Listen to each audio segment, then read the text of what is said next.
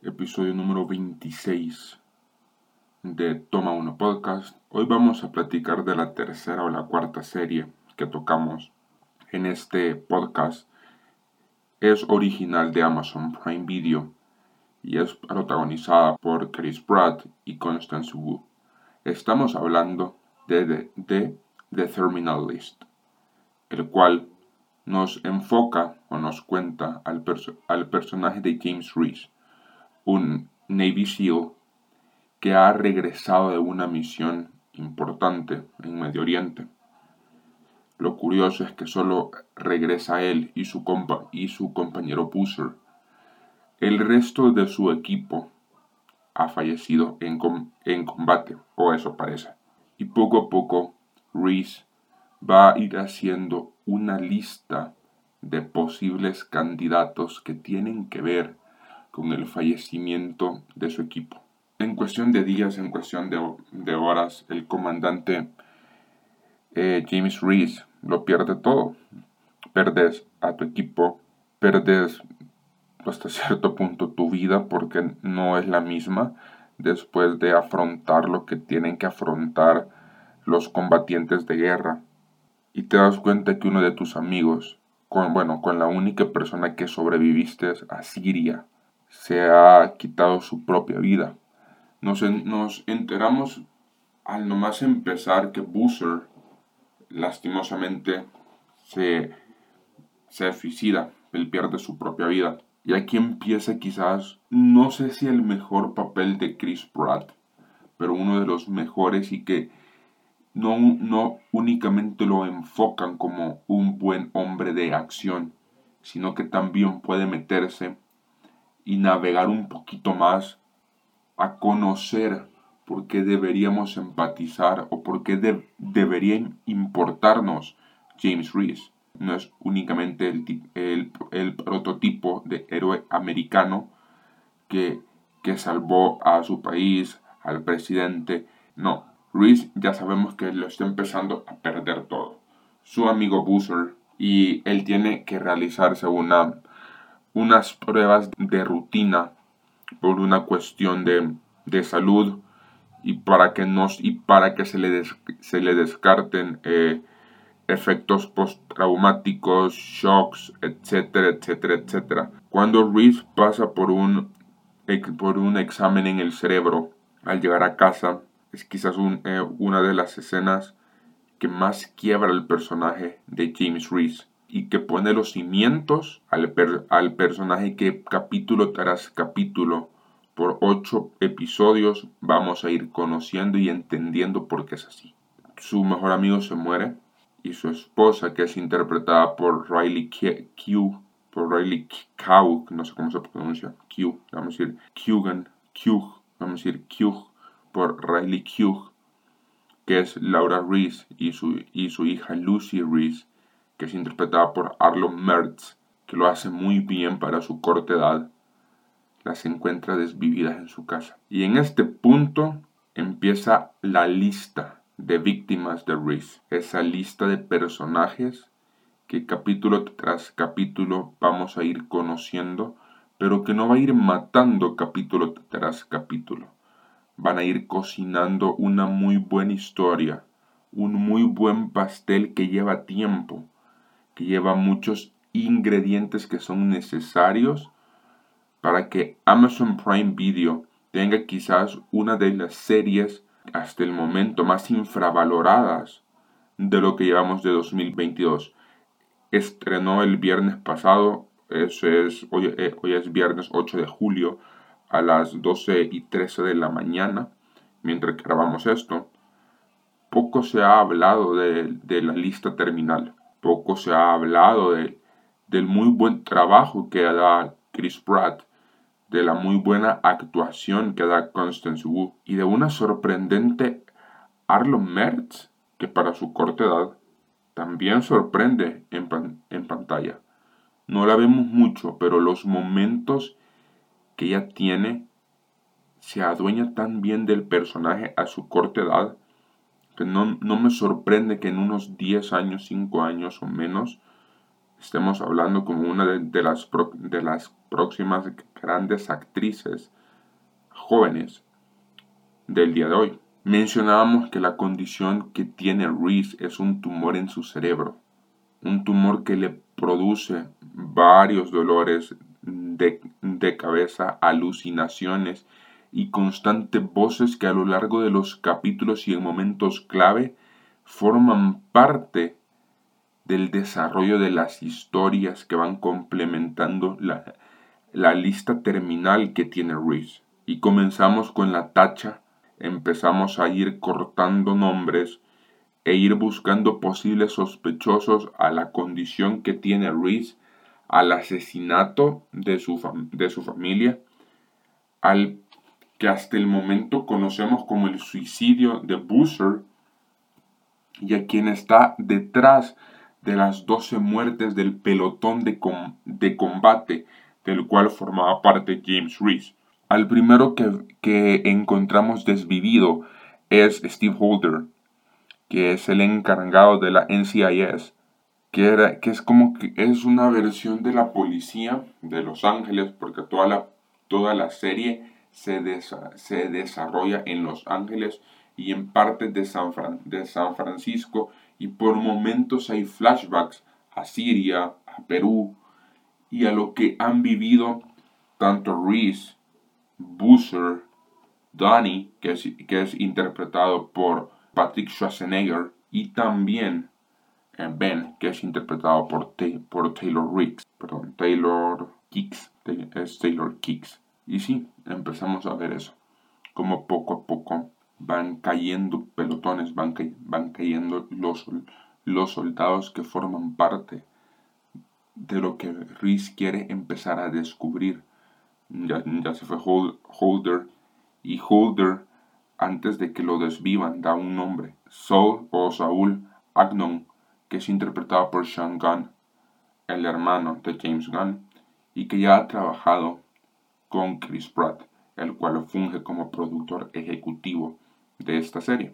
Agnon es la mano derecha del que pasa el momento creemos que es el principal eje de lo que le ha pasado al pelotón y a Reese, que es Steve Horn, el cual es interpretado por Jay Corney, a quien hemos visto en las dos entregas previas de The, Suicide Squad. Horn es, el, es, la, es la cara visible de, de una compañía que da farmacéutica o que le presenta pruebas médicas a diversos Navy SEALs para ver qué, cuál, cuál es la reacción que estos tienen después de venir de combate. Y acá empezamos a entrelazar caminos. Por un, por un lado Reese y su lista, y por otro lado Katie Buranek, la cual es interpretada por Constance Wu, la cual es una periodista que está buscando la, noticia, pues, si lo queremos llamar así. Sabe que han fallecido 12 Navy SEALs y hay uno que está vivo, que es Reese y empieza el intercambio de, informas, de información entre lo que sabe Reese, lo que sabe Katie, cómo se van involucrando, compartiéndose datos, información, conversando con encargados de la, de la compañía que, que maneja Horn, con el, FBI, con el FBI.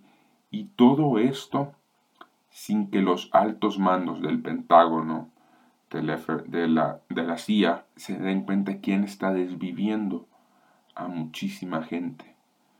Otra ex Navy SEAL que aparece es Liz Riley, que es interpretada por Tanner Rushing, quien es como la piloto, bueno, quien es básicamente la, la, la de los combates aéreos, la piloto, y quien termina ayudando en quizás uno de, los mejores capítulos a conocer a otro personaje que lo vemos poco, que lo vemos únicamente un capítulo, y es conocido como Navajas. Navajas es un sicario, el cual es contratado por Steve Horn para desvivir a Laura y a Lucy. Y aquí empieza quizás una de las mejores escenas o de las mejores secuencias que tiene esta, eh, esta serie que es cuando, cuando Reese, desposeído de, su cuerpo, empieza a desvivir gente y se convierte en una máquina de matar. Y son capítulos constantes en los que vemos la, la condición más psycho, más violenta, más brutal que puede llegar a tener una persona. Porque son aproximadamente 20 personas las que se necesitan para detener a un combatiente que tiene la capacidad mental para neutralizar a las 20 personas. Navajas está, está muerto, Agnon está muerto, Holder está muerto, y en quizás después de la, de la escena de la muerte de Navajas, la segunda más impactante es, es la de Steve Horn, como a plena luz del día empieza Reese como una máquina de matar a destruirse al 100 por hora todo el que se le cruce encima. A todas las personas que se le crucen en, encima, incluyendo el Pentágono, incluyendo la CIA, incluyendo el, al, al FBI. Y son esos momentos que terminan haciendo interesante una, eh, una serie que de por sí ya está siendo interesante, porque no recurre a lo, a lo básico, a lo, a lo cliché, a lo que ya conocemos de una película o una, serie, o una serie que tenga acción. Sabemos que puede meterse a, repartir pencazos a quien se le ponga encima. Y ya se, ya se murió Agnon, Holder, Navajas y otros más que van entrando a esa lista. Y en el diálogo final, para ir cerrando esto, y para, porque aquí no hay cosas malas, tengo muy poco malo que decir de, de esta serie. Quizás lo, lo, único malo me hubiera gustado más ver a, Patrick Schwarzenegger, porque el chavo tiene muy buenos dotes actorales, es muy bueno. Y me hubiera gustado verlo más. Espero que, al, que algún proyecto venidero le haga justicia a lo muy buen actor que es este, que es este chavo. Pero para ir cerrando, para ir englobando todo, el diálogo final entre Reese y Ben es quizás uno de los mejores que tiene toda esta serie. Porque ves a un amigo dolido, lastimado, y, y por otro lado ves a otro amigo que creía que estaba haciendo lo mejor para su amigo, sin ni siquiera consultarle nada simplemente actuando por actuar y sabiendo que a futuro quizás esto podría traer consecuencias. Y cuando las cosas empiezan a salir mal, son, son estos 12 a 15, a 15 minutos finales tan fuertes que ves flashbacks de, de Reese con Laura, con Lucy, dialogando de la muerte del, del, del héroe patriótico mientras en el presente ves a dos, a, dos, a dos amigos, a nada de que uno muera por algo que si se hubiera consultado, que si se hubiera platicado, quizás hubiera sido diferente. Ojalá que no tenga una segunda temporada.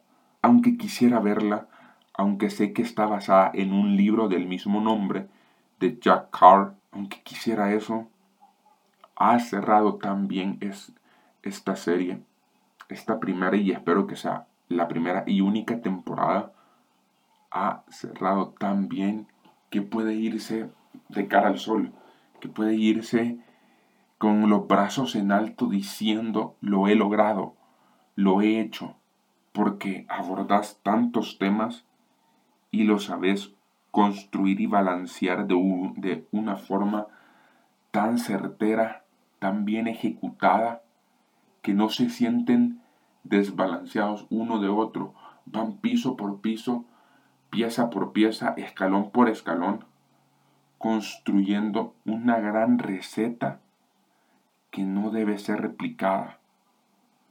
Bueno, que debería ser replicada, mejor dicho.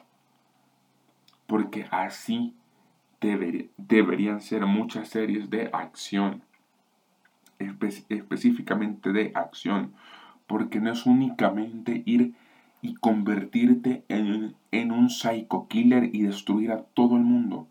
No, porque hay un, hay un problema y por qué se convierten en máquinas de matar a estas personas. ¿Qué, los está trastornando? ¿Qué los está llevando a convertirse en eso? Y eso es específicamente lo que, lo que esta serie, la lista terminal, quiere decirnos. Que hay personas que por una decisión no consultada, su vida se acaba en cuestión de horas. Y lo que vos, y lo que vos crees que estás haciendo bien, posiblemente para el que tenés a la par, no le estás haciendo bien. Y esta serie, ojalá, quiero, deseo y anhelo, no he revisado redes sociales, pero anhelo de corazón que únicamente quede en una temporada.